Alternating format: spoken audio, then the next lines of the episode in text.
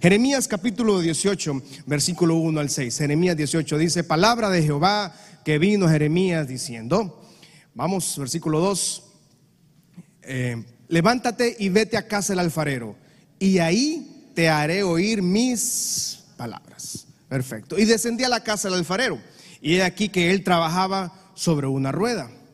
Versículo 4. Y la vasija de barro que él hacía se echó a perder en su mano, pero el mismo maestro tomó la misma vasija, volvió y la hizo otra vasija, según le pareció mejor hacerla. Entonces vino a mí palabra de Jehová diciendo, ¿no podré yo hacer de ustedes como este alfarero o oh casa de mi shalom? Dice Jehová, he aquí como el barro en mano del alfarero, así somos nosotros en la mano del alfarero. ¿Cuánto dan gracias a Dios que Dios ha estado formando nuestra vida como un alfarero? Y lo, importante de esta mañana es destacar, el, tema de esta mañana se llama el remanente. El remanente. es una, la, la gran diferencia de todas las religiones del mundo si tuviéramos una clase de religiones, una gran diferencia es que el Dios que nosotros adoramos, el Dios que nosotros eh, exaltamos es un Dios que nos escucha. Es una gran diferencia. De todas las religiones del mundo es que el Dios nuestro, Dios suyo y mío, es el Dios vivo y santo Israel. Dios no está muerto, Él está vivo. Eh, Cristo no está muerto, perdón, Él está vivo. Entonces la gente se confunde con todas las religiones porque le hablan a muchas deidades fabricadas por la mano humana, pero que no tienen ninguna autoridad pero el Dios nuestro es el Dios que sí responde a nuestras oraciones. Y lo, importante destacar al inicio de esta, de esta prédica en esta mañana es que Dios escucha nuestras oraciones. Dios escucha nuestras oraciones. Y todas las demás deidades no escuchan ninguna, pero Dios sí escucha nuestras oraciones. Lo que lo primero, lo primordial en esta mañana es que el Hijo de Dios necesita tener una comunión con el Padre Celestial. Un matrimonio que no, uno de los grandes y principales problemas de los matrimonios, en mi corta experiencia pastoral, pero eh, recuerde que he estado toda la vida en la iglesia, pero un gran problema de los matrimonios es que casi cuando llegan a, una a un problema de matrimonio, a, problemas de separación o muchas situaciones complicadas, es que eh, el principal ingrediente en ese matrimonio es que no hubo comunión no hubo plática. Muchos matrimonios se olvidaron de hablar con sus, con sus parejas, con sus cónyuges. Muchos esposos no lograron volver a tener comunión. Imagínese usted un matrimonio donde nadie se hable. Imagínese usted una familia donde nadie se hable en esa familia donde todo el mundo se levante en la mañana. Bueno, ahora con el distanciamiento social, pues, pues no se debe hablar mucho en la, en la calle, pero en su caso usted sí tiene que hablar con su esposa, con su esposo, ¿no? Eh, algunos, si usted viene a la iglesia, obviamente usted tiene la ventaja todavía de, de, acá, de no hablar con el que está a su lado, pero el principal problema de un matrimonio es la falta de comunión. Un matrimonio que no logra hablar, una esposa que nunca logra expresar sus temores, sus miedos, eh, si algún momento se sintió ofendida. Eh, es, guarda todo eso y nunca se logra tener una comunión, una relación. El principal problema entonces es esa falta de confianza. Una, en una amistad, eh, en, una empresa de trabajo laboral, si alguien no tiene esa, esa comunión, pues se logra una falta de relación falta de confianza. Si usted no tiene confianza con alguien, usted no va a hablar con esa persona usted no va a tener el acceso a hablarle. Eh, lo mismo pasa con el Padre Celestial. Si usted no tiene confianza, si usted no conoce a Dios, usted no tiene acceso a hablarle a Él. Y la oración es nuestra llave de acceso. La oración, una gran diferencia de, de la relación con nuestro Padre Celestial es que usted puede hablar 24 horas al día, 7 días a la semana. O sea, si usted llama a Dios, Dios responde a cualquier hora. Dios en ningún momento quita, apaga el teléfono, lo pone en modo avión, ¿verdad? Como algunos lo hacemos a veces, ¿verdad? Eh, Dios, si usted manda, si usted nos escribe un WhatsApp o usted le escribe un WhatsApp a su papá, eh, recuerde que los padres responden los WhatsApps una semana después. ¿Cuántos hijos me dicen amén en esta, en esta mañana? Usted le escribe un WhatsApp a su papá y su papá, le, su mamá le escribe, ay hijo, discúlpame, y le escribe una semana después. A mí me ha pasado. ¿Cuánto nos ha pasado? Que le hemos escrito a la abuela o al abuelo, al papá y la mamá. Pero si el papá suyo, su mamá, le escribe usted un WhatsApp, usted tiene que responderle en ese momento, porque si usted no le responde en ese momento, usted se la gana, le dan para los chicles, ¿verdad? Pero el Padre Celestial, si nosotros le hablamos, Él responde, Él no tiene la línea ocupada. Él no tiene el WhatsApp lleno de mensajes o que nos dejen visto. Ay, qué feo fuera que le creamos un WhatsApp a Dios, ¿verdad? Y nos dejaran visto, hermano. Te se imagina, no me, no me respondió el pastor. Pero el principal problema de una amistad, de un matrimonio, es cuando no hay confianza para una comunión. La, la, principal tarea nuestra es tener comunión con el Padre Celestial. ¿Cómo tenemos comunión? En la oración. La oración es la principal herramienta para tener comunión con el Señor. Diga conmigo, la oración es la principal herramienta para tener comunión con nuestro Padre. Santiago capítulo 5 Versículo 17 dice, Elías era un hombre que se parecía a nosotros y oró fervientemente para que no lloviese y no llovió sobre la tierra tres años y seis meses. Versículo 18 dice, y otra vez oró y el cielo dio lluvia y la tierra produjo su fruto. Eso lo hablamos el domingo pasado. O sea, hermano, Elías se parecía a usted y a mí. Recuerde que Elías, lo, estuvimos estudiando varios domingos, ¿verdad? Pero Elías dice que era sujeto a nuestras pasiones. O sea, no está hablando que, Elías era un pecador, hermano, era un, era un hijo del diablo. No, no, no, no. Era una persona temerosa, tenía miedo. Que Jezabel lo manda a amenazar y le da temor a él. Le dio temor, salió huyendo. Y cuando salió, hermano, yo creo que si el profeta Elías, escucha acá, y a toda la gente en, en televisión, si el profeta Elías viviera en nuestro tiempo, yo creo que muchas veces hubiera tirado la toalla Elías, hermano. Porque uno, hermano, en aquel entonces le mandaron a decir a Elías que Jezabel le dijo, si el profeta Elías viviera en este tiempo, hubiera estado sujeto a nuestras pasiones. ¿Qué pasiones? El temor, el miedo, en los momentos tristes, los momentos de, desesperanza, los momentos que no hay dinero, los momentos que hay una enfermedad. Dice que Elías pasaba esos temores igual que usted y, su servidor. Todos hemos pasado por una temporada de miedo, por una temporada de temor, por una temporada de amenazas, por una temporada de humillaciones, diferentes situaciones, todos nos hemos cruzado. Por eso Santiago trae la oración y nos recuerda que nosotros nos parecíamos a Elías. Teníamos los mismos problemas emocionales de Elías, pero la diferencia de Elías es que Elías conocía al Padre Celestial. Cinco amenes. Elías sí conocía quién era su Dios. La pregunta para toda la casa Michalón es, ¿conocemos quién es nuestro Padre Celestial? Usted sabe, está seguro quién es el Dios eterno de Israel, porque Elías sí lo conocía. Elías era igual que usted y que su servidor.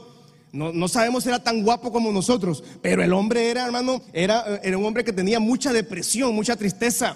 Recordemos que la oración de Elías, cuando llega a, un lugar, a un arbolito, y le dice al Señor, Señor, por favor, quítame la vida porque Jezabel me va a mandar a matar, le dice Elías.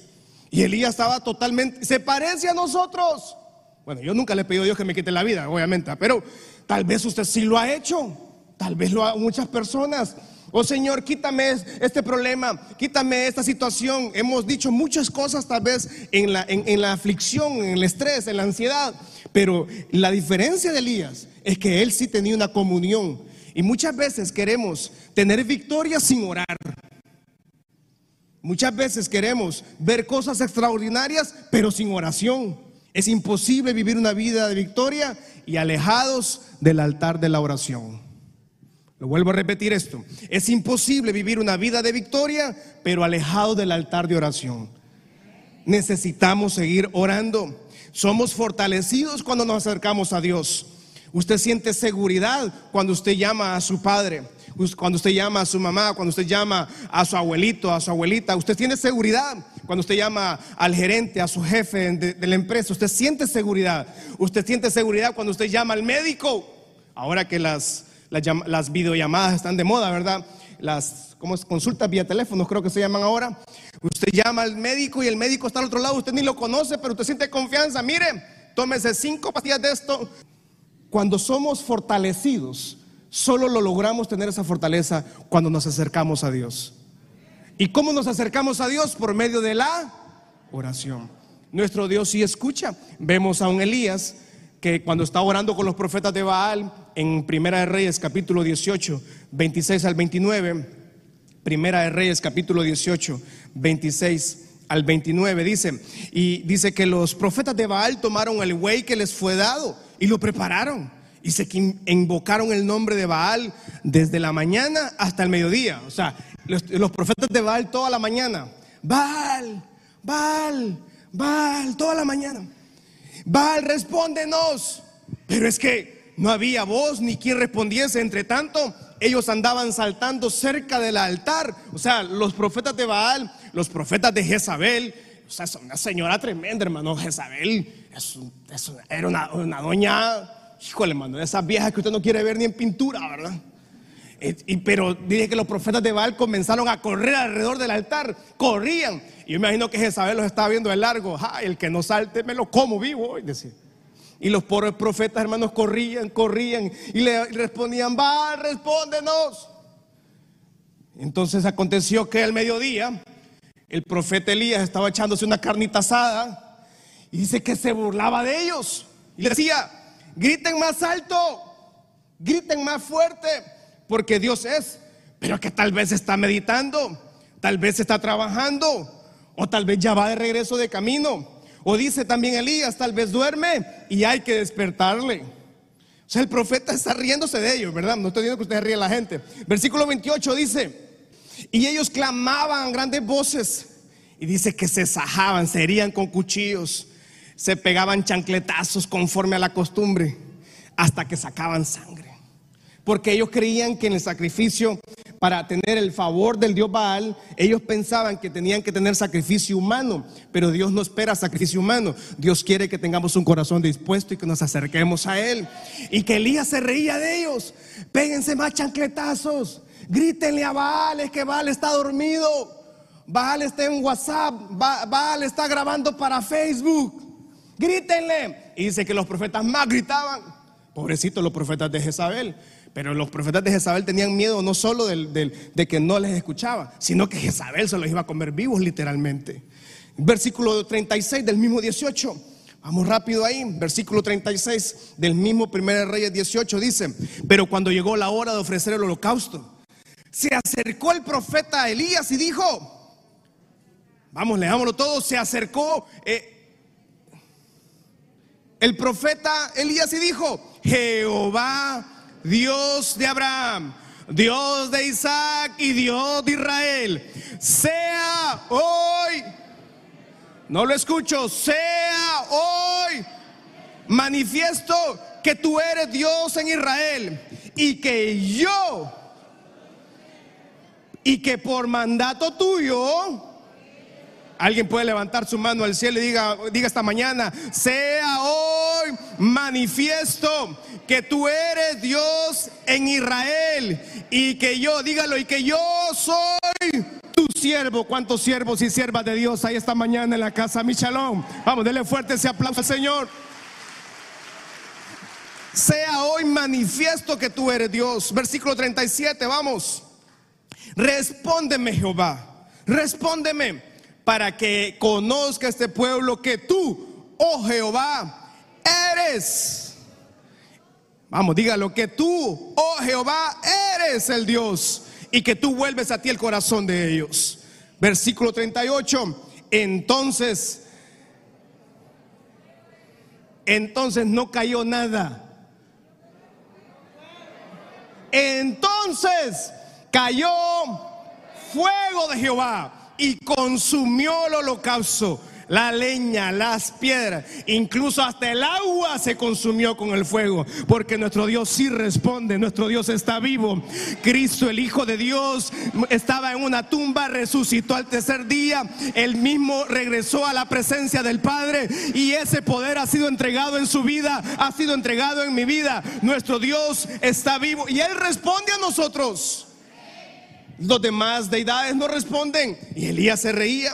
Lo primero que debemos esta mañana es llegar a tener comunión con el Señor. Y yo entiendo que tal vez mucha gente perdió la comunión en estos seis meses de pandemia. Tal vez se perdió la comunión porque veníamos al templo y esta era nuestra devoción. Y mucha gente perdió todo eso. Yo sé que no es lo mismo estar en, en, la casa, ¿verdad? Pero necesitamos nuevamente clamar, levantar nuestra mano y decirle, Dios, hoy sea manifiesto tu poder. Vamos, levante su mano al cielo y diga conmigo, Dios, hoy sea manifiesto tu poder sobre mi familia, sobre mi casa, sobre esta situación que yo estoy viviendo. Lo primero que necesitamos volver después de esta pandemia es volver a tener comunión con el Padre Celestial. Número dos, cuando oramos necesitamos tener gratitud. Efesios capítulo 5, versículo 20. Lo primero es comunión, lo segundo es gratitud, dando siempre gracias por algunas cosas dando siempre gracias por todo al Dios y Padre en el nombre. Es que el nombre de Jesús tiene poder. Su nombre mío tal vez no, pero el nombre de Jesús sí tiene poder. Dando, o sea, cuando yo oro, lo primero de la oración es que yo tengo comunión con el Señor. Y mucha gente tiene comunión con el teléfono. Yo entiendo, estamos eh, en una temporada donde cada quien quiere hacerlo. y con esta generación de vidrio hay que hablarle bien suave porque me regañó el pastor Marco. Y entonces, bueno, hermano, uno ya yo no ando nada que hacer. Entonces, mejor subo fotos de gallinas a Facebook, pues, porque hasta eso ofende. Es una generación de vidrio. Ah, pero ellos quieren hacer lo que ellos quieren hacer cuando quieran, como quieran, con quien quieran, cuando quieran. Y no les diga nada a nadie. Pero si usted dice algo que está basado en la palabra del Señor, no le gusta. Ofende. Es que esta palabra siempre va a ofender. ¿Por qué? Porque trae al pecador, lo trae a la conciencia que está pecando y lo trae a ser limpio de su pecado. Y la palabra del Señor siempre va a hacer eso. Lo primero que hace la oración es tener comunión. Una persona que no tiene comunión con el Señor, su vida, su vocabulario, denota que no está orando. O sea, como hermano, es como que yo esta mañana hubiera venido de siete días sin haber comido. Y se echa de ver que estuve comiendo esta semana, ¿verdad? ¿Se imagina usted cómo hubiera venido hoy esta mañana siete días sin comer? Y hermano, ¿y tú? Palillo. Y el saco me parecía que iba a volar, ¿verdad? Es lo mismo una persona que no está orando. Vulgar, malcriado, prepotente, orgulloso, soberbio, ofende, insulta, murmura. Una persona que no está orando, su vocabulario denota que está lejos de hablar con el Señor. Está hablando con otro, pero no con el Señor. Número dos, gratitud. Una persona que ora tiene gratitud. Primero, cuando oramos tenemos comunión. Número dos, cuando yo comienzo a orar, lo primero es que le doy gracias al Señor. ¿Cuántos le dieron gracias al Señor por este día, hermano? Que nos levantamos con vida, hermano, ¿verdad? ¿Usted le ha dado gracias al Señor por su familia? ¿Usted le ha dado gracias al Señor por su trabajo, por sus finanzas? ¿Usted le ha dado gracias al Señor por su iglesia? Es que mejor me tapo, hermano, porque algunos, ¿verdad? Le ha dado gracias al Señor por su casa espiritual. Le ha dado gracias al Señor por todo lo que Dios ha hecho. ¿Cuántos pueden dar gracias al Señor? Diga, levante su mano al cielo y diga, Señor, gracias porque tú has sido bueno.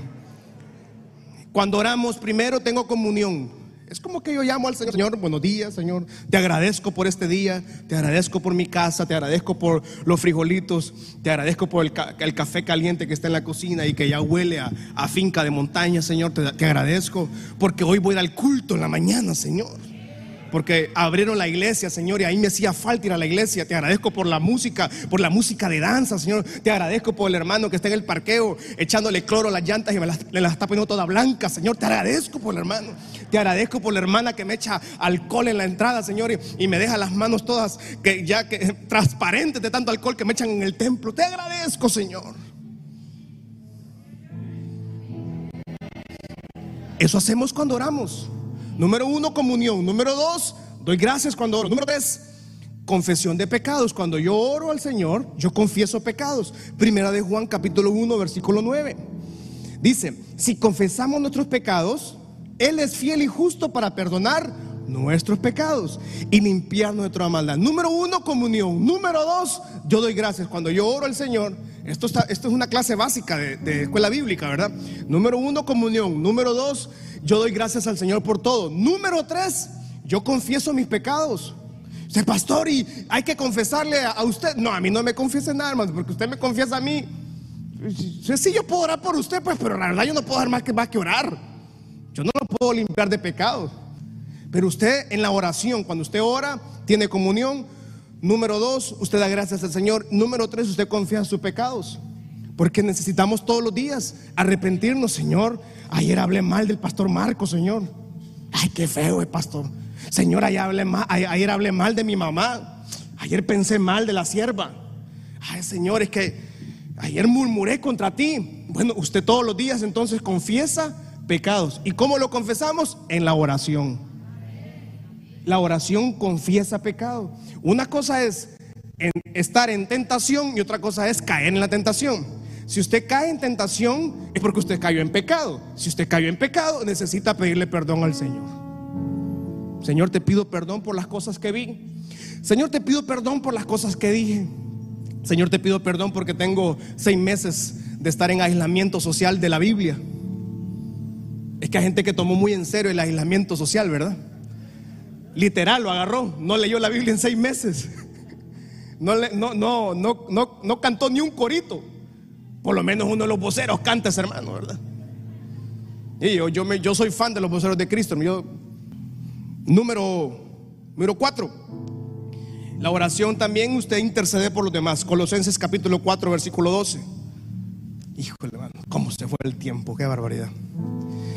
Cuando oramos al Señor tenemos comunión. Cuando oramos al Señor damos acción de gracias, gratitud. Cuando oramos al Señor yo confieso mis pecados.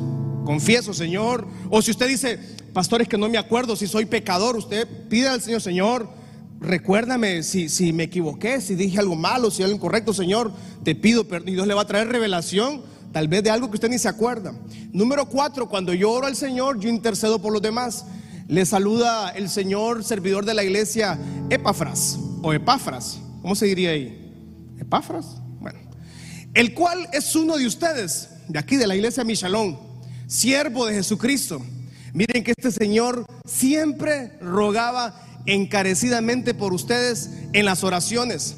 Para, ¿Por qué oraba el Señor Epafras? Para que ustedes estén, el, hermano Epafras, hay muchos hermanos, hay muchas hermanas, eh, eh, ¿cómo sería hermana? Hermana Epafradita sería, ¿no? Doña Éprafa, Doña Epafra, ¿sí? Hay muchas hermanas en la iglesia, Doña Epafras. O como este señor, dice que él oraba por todos, dice, para que estuvieran, número uno, vamos, leamos, número uno, firmes, número dos, y número tres,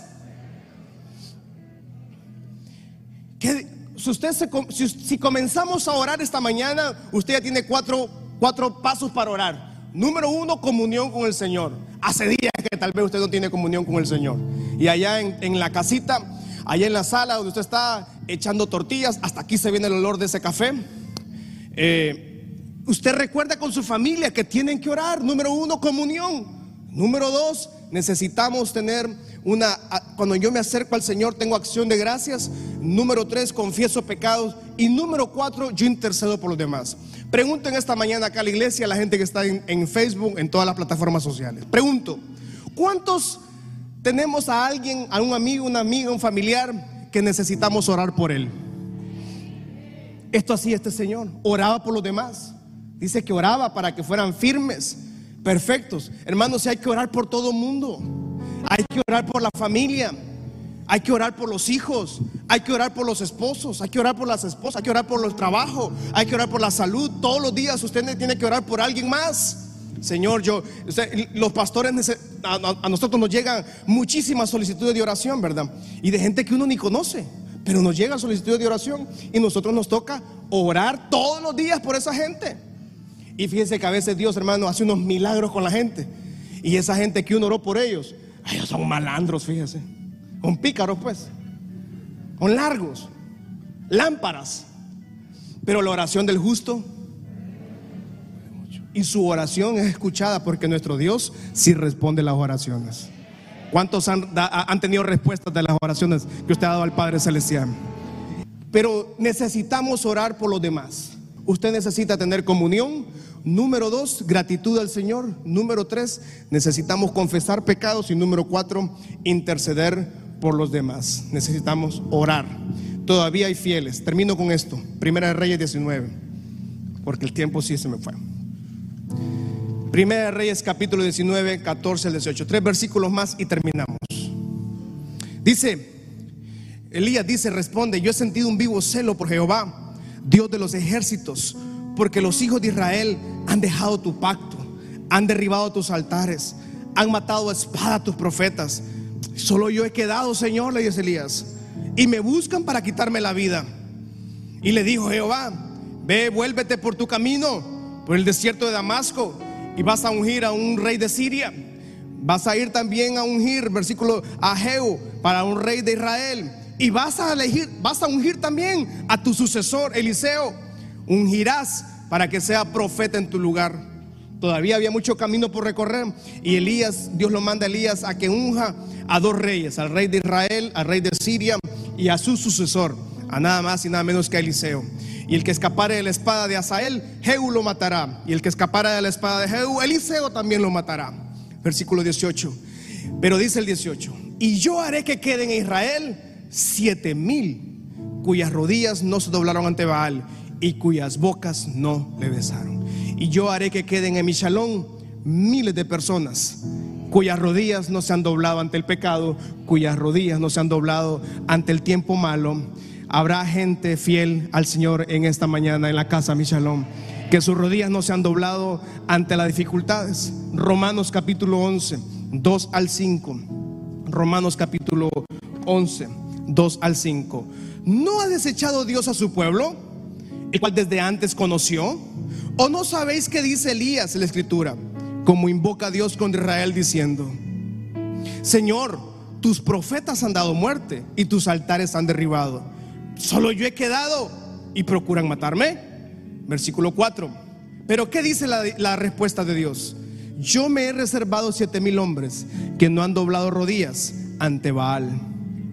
Así también, aún en este tiempo, ha quedado un remanente escogido. Habrá remanente escogido esta mañana en la casa del Señor. No lo escuché. Habrá un remanente escogido en la casa del Señor esta mañana.